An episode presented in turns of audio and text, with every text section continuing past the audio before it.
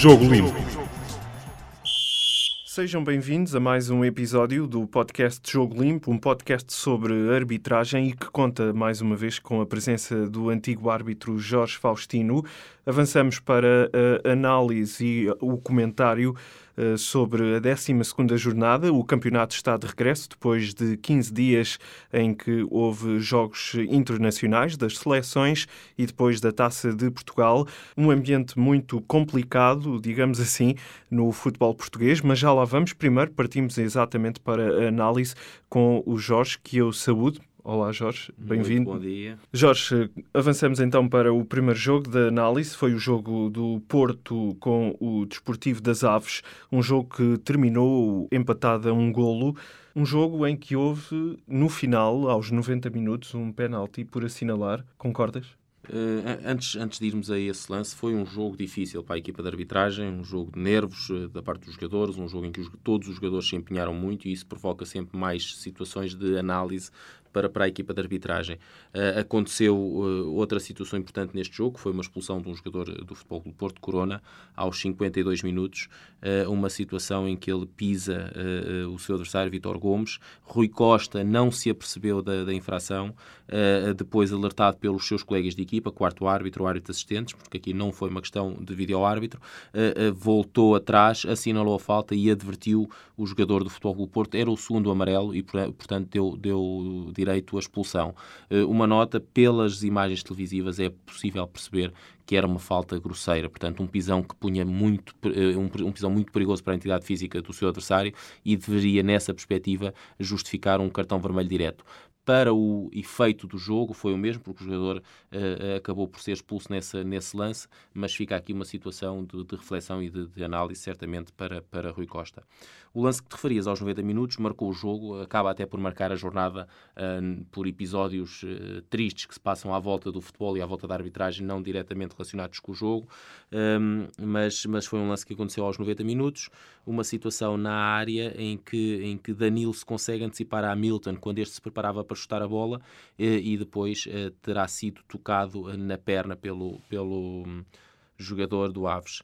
Eh, o árbitro eh, entendeu que não houve contacto, que não houve falta, eh, até naquele momento apontou para a bola, porque efetivamente parece-nos que, que o jogador do Aves toca também e posteriormente na bola, mas o que acontece é que também tocou na zona da coxa, a perna do jogador do Porto, e portanto em campo, e, e, e faz sentido repartirmos aqui a análise, em terreno de jogo é compreensível que Rui Costa não tenha a percepção deste toque. É um lance muito rápido. Uh, o jogador acaba por tocar na bola, mas antes de tocar a bola, no, no movimento ascendente do pé, toca na perna do jogador do Futebol do Porto. É muito rápido em campo, é difícil de ver.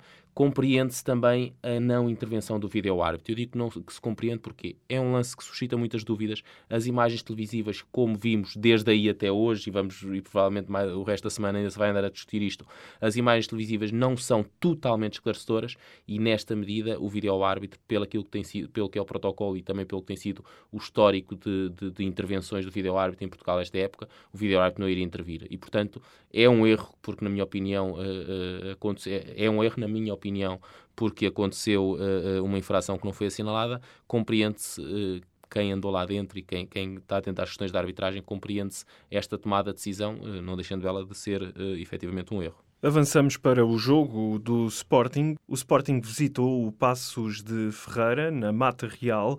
Um jogo, Jorge, não sei se concordas, um jogo pacífico a nível da arbitragem. Sim, um excelente trabalho de Tiago Martins e da sua equipa. O Tiago Martins é um, um, um, jovem internacional, já tem 37 anos, mas, mas é internacional há, pouco, há poucos anos e, e, ainda tem grande margem de progressão em termos internacionais e também eh, na, na, no seu reconhecimento em Portugal.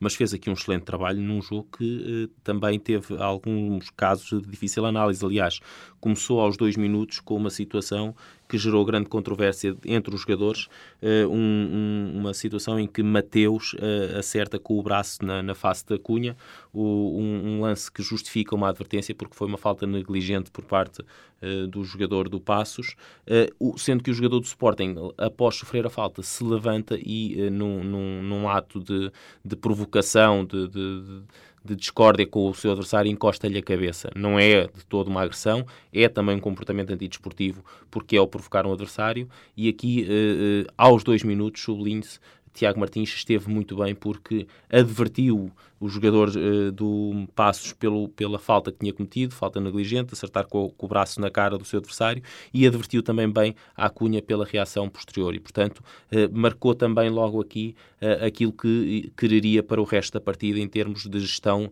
disciplinar e do respeito que queria que os jogadores tivessem para consigo e entre eles.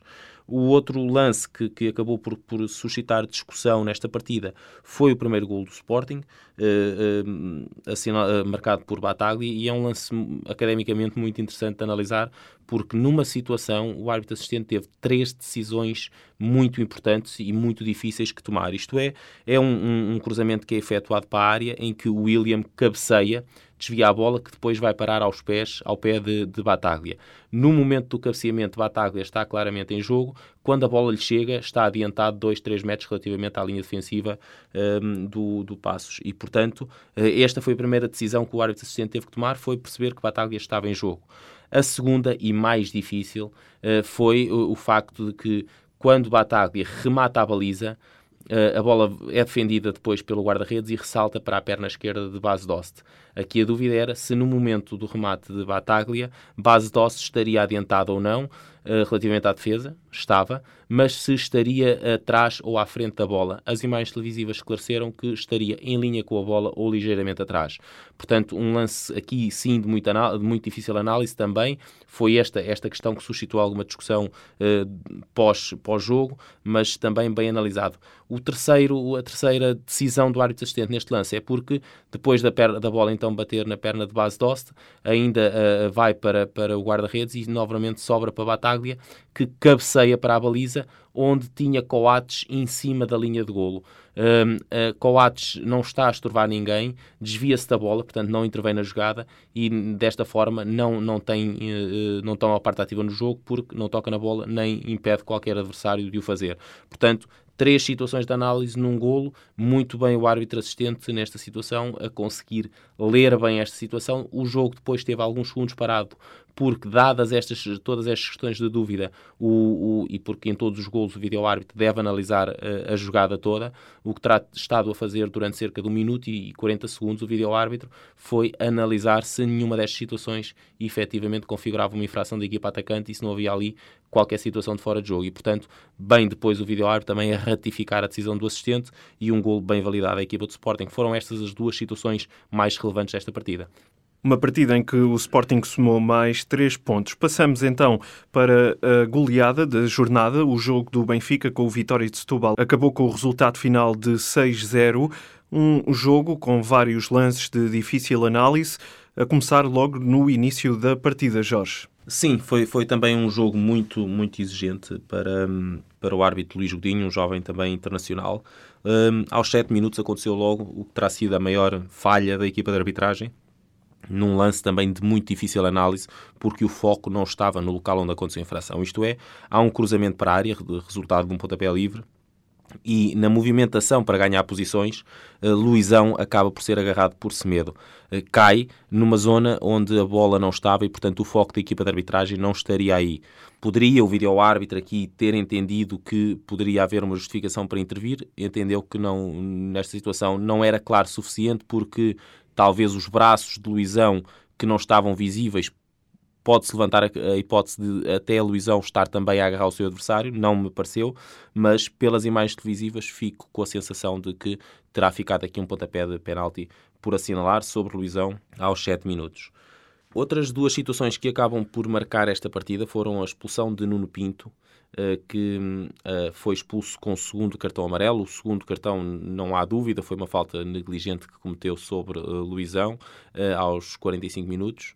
A questão que se colocou à volta desta expulsão terá acontecido com o primeiro amarelo que o jogador uh, viu, uh, que resultou de uma falta que o árbitro assinalou erradamente. Nuno Pinto entrou em tackle para cortar a bola ao jogador do Benfica Sálvio, conseguiu tocar a bola, o árbitro uh, erradamente percebeu que teria havido ali um, um contacto e uma falta, assinalou a falta e resultado disso o jogador foi advertido com, nesta situação, o primeiro cartão amarelo.